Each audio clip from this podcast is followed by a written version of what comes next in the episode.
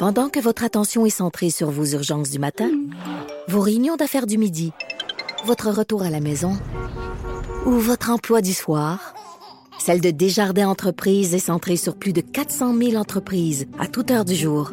Grâce à notre connaissance des secteurs d'activité et à notre accompagnement spécialisé, nous aidons les entrepreneurs à relever chaque défi pour qu'ils puissent rester centrés sur ce qui compte, le développement de leur entreprise. Comme à chaque semaine, on parle économie avec le chroniqueur au Journal de Québec, Journal de Montréal, Jean-Denis Garon. Salut Jean-Denis. Salut, ça va?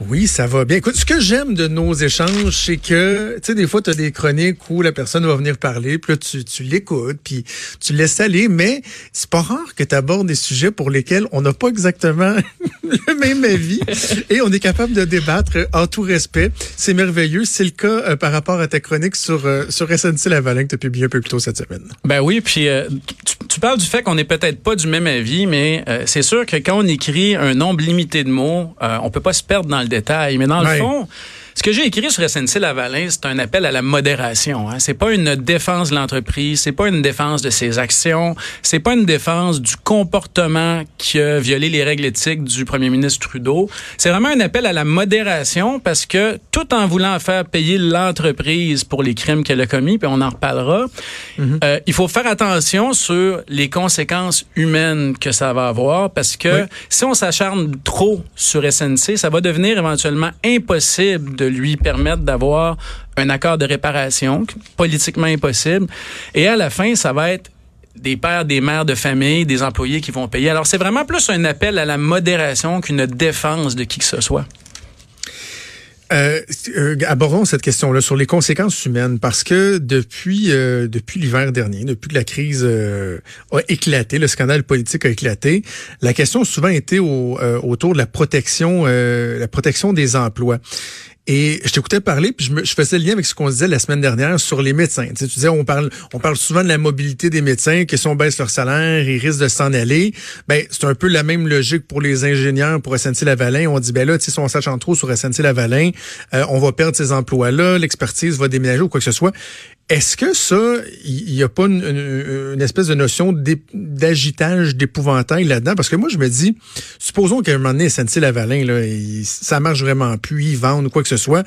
Notre expertise, le génie québécois, c'est pas SNC-Lavalin, c'est les gens qui sont à l'intérieur de SNC-Lavalin. Est-ce qu'on maintiendrait pas cette expertise-là? Bon, d'abord, là, euh, la première question avec SNC, c'est que si on la laisse tomber, si on accepte qu'elle n'est pas, euh, pour parler en bon français, too big to fail, euh, on va créer un précédent qui va pouvoir se répercuter éventuellement sur d'autres entreprises. On va rendre impossible aussi la, la, la possibilité d'accord de réparation pour d'autres entreprises. Je pense que ça, c'est sous-estimé. Hmm. La deuxième chose, c'est que effectivement, il y a des ingénieurs, il y a du staff euh, qui vont pouvoir se relocaliser et continuer à pratiquer le génie. Mais il faut bien comprendre que SNC au Québec, c'est 4500 employés mhm. dont 1000 ingénieurs. Et euh, une des raisons qui font que c'est aussi gros, c'est que le siège social est ici. Alors, un des éléments qu'on doit considérer dans l'équation, c'est la préservation des sièges sociaux. Si un jour on détruit SNC Lavalin, évidemment SNC a des actifs, a des contrats, a des clients, euh, on pourrait mettre à risque la survie du siège social à Montréal et c'est en soi un problème. Ça, c'est le premier aspect. Le deuxième, c'est qu'on pourrait déstabiliser le marché du génie, mais il faut comprendre qu'il n'y a pas juste des emplois là-dedans. Il y a du capital public. Là. Quand vous regardez euh, les principaux actionnaires des SNC, puis écoutez bien les chiffres, là. le plus gros actionnaire des SNC, c'est la Caisse de dépôt de placement du Québec à mhm. presque 20% presque 20% Le deuxième plus gros, c'est RBC, euh, dividende canadien, à 2,75 vous allez comprendre que le retraité québécois, le pensionné québécois y est pour quelque chose. Alors, c'est pas juste une question de on va sauver des jobs, de dire ben, les ingénieurs se replaceront pas. C'est de maintenir l'expertise, de maintenir le siège social, mais c'est aussi de s'assurer, puis on pourrait expliquer comment ça fonctionne les accords de réparation, de s'assurer que l'entreprise n'est pas pénalisée pour des crimes commis par des dirigeants de l'entreprise qui n'en font plus partie aujourd'hui, puis qui font eux personnellement l'objet d'accusations criminelles. Et je pense que c'est important. Alors, c'est beaucoup plus que juste sauver des jobs. On parle des jobs parce que ça gagne des votes, mais c'est beaucoup plus vital que ça dans l'économie du Québec et aussi dans celle du Canada. Mais pour nous, c'est la question des pensions, c'est la question des jobs, c'est la question du siège social. Tu sais que dans euh, le raisonnement que une minorité de gens, dont je suis, ont eu par rapport au fait que SNC-Lavalin devrait faire face à la justice. Il y a justement ce sentiment-là que justice n'a pas été rendue en ce qui concerne précisément euh, les dirigeants. Là. des causes qui ont été abandonnées à cause des délais. Un dirigeant euh, qui regarde Netflix chez eux avec une peine à purger à domicile, les deux pieds sur le pouf, etc.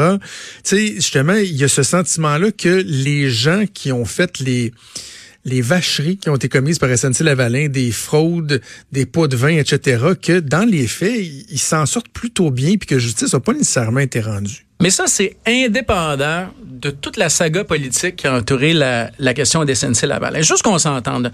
SNC-Lavalin euh, et certains de ses dirigeants font face à des accusations de corruption, notamment, notamment de corruption avec le régime de Muammar Kadhafi. Il y a eu des accusations portées en 2015. On parle en 2018 d'accusations qui ont eu en 2018, pas les actes de financement illégal de partis politiques, etc. Mm-hmm. Il faut que les gens qui ait commis ça fasse face à la justice. L'erreur qu'on fait, est ce que du côté du Parti conservateur, moi je trouve qu'on s'acharne énormément du, du, du, côté des conservateurs, c'est que on présente les accords de réparation comme si c'était une permission pour l'entreprise de ne pas faire face à la justice. Alors, il faut mhm. comprendre une chose. Les entreprises peuvent être reconnues coupables d'actes criminels en vertu du code criminel. Alors, si on les poursuit, il faut porter des accusations.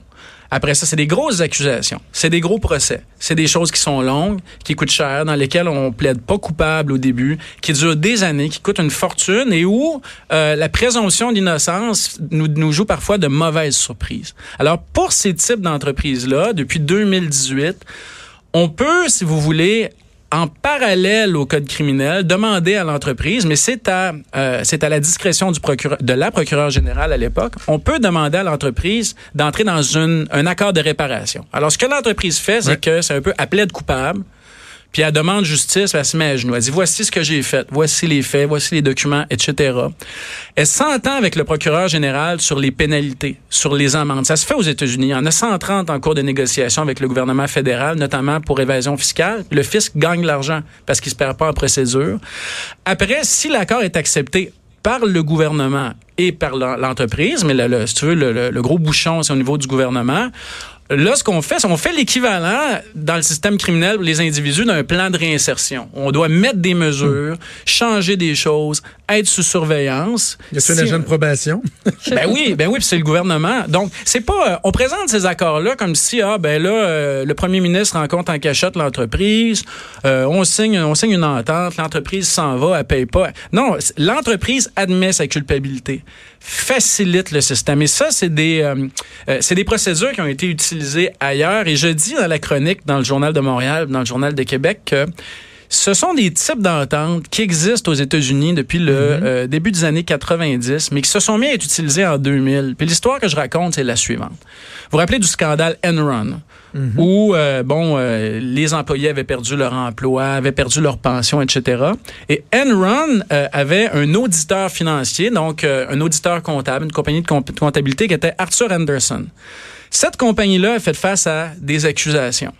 Ces accusations-là ont finalement euh, été renversées par la Cour suprême. Mais pendant tout le processus qui a mené euh, jusqu'à la Cour suprême, l'entreprise dont la réputation était brisée, l'entreprise a été obligée de déclarer faillite et ça a mis 85 000 personnes à la porte. Je sais pas si vous savez qu'à la fin, justice n'a pas été rendue hein, quand l'entreprise ferme. Alors, les accords de réparation se, sont mis à être sérieusement considérés par le gouvernement américain, par le département de la justice, parce que en voulant pousser la justice au sens tribunal de justice jusqu'au bout, on avait commis une injustice. Alors, il faut réfléchir à cette question-là. Je te, je te cite, tu disais, éviter la justice. Le but des accords de réparation, c'est de rendre justice dans un sens plus large du thème. Du, du terme, c'est pas de c'est pas de permettre à l'entreprise d'avoir un free ride. En même temps, tu dis que lorsqu'il y a un accord de réparation, il y a comme une espèce d'aveu de culpabilité parce que bon, euh, l'entreprise dit oui, oui, on n'a pas agi correctement, puis on va payer des pénalités, puis tout ça. Mais au, au, moment même où SNC dit nous autres, on veut un accord de réparation, on est prêt à mettre de l'argent sur la table, à, dire euh, à dire pardon mon oncle et tout, euh, devant la justice, ils se battent comme des diables dans l'eau bénite pour dire qu'ils sont non coupables des accusations qui sont portées contre eux.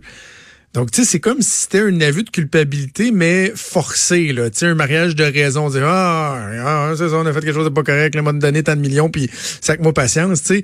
Moi, je trouve que l'attitude du holding, des dirigeants de SNC-Lavalin dans tout ça est rien pour aider à la cause en termes de, de, de, de, de perception, d'une façon de, de regarder un peu les gens de haut. Puis, trouves-tu qu'ils s'aident, toi?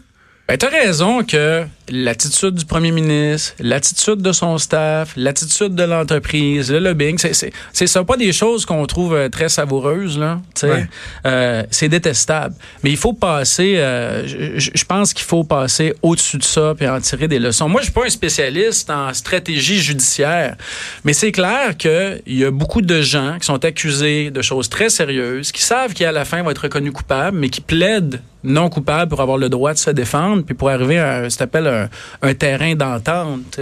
Donc, ce qu'on fait avec les accords de réparation des entreprises de cette taille-là qui engagent l'intérêt national, c'est de dire, regardez, là, on va s'épargner ce jeu-là, on va essayer de trouver le terrain d'entente tout de suite pour empêcher les dommages euh, euh, tout au long du chemin.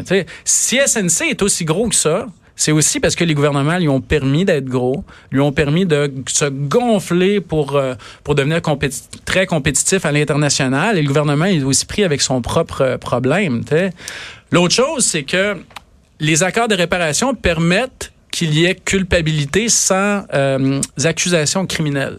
Mm-hmm. Et présentement, on a un régime au gouvernement fédéral et dans plusieurs provinces qui est tel que si vous avez été reconnu d'infraction criminelle, vous pouvez plus bider sur des contrats publics. Alors, vous allez comprendre que SNC, c'est un gros joueur. Alors, là arrive toute la question de comment on peut permettre qu'il soit reconnu coupable, qu'il paye, qu'il soit responsable et qu'il change, tout en faisant en sorte qu'on les accuse pas formellement devant un tribunal et qu'on n'ouvre pas tout notre marché de grands projets aux compétiteurs étrangers qui, eux, ont peut-être bénéficié d'accords de réparation dans leur propre pays. Tu sais, c'est délicat, parce qu'on vit dans une économie ouverte où on a des concurrents. Alors, c'est comme je dis, c'est quand, quand je parle de vraiment un appel à la modération, c'est un appel à lorsqu'on se forme une opinion ou lorsqu'on se forme un jugement sur ce qui arrive à SNC, à essayer de voir un peu ce qu'on a tendance à pas vouloir voir, c'est-à-dire les employés, la situation, mmh. les compétiteurs.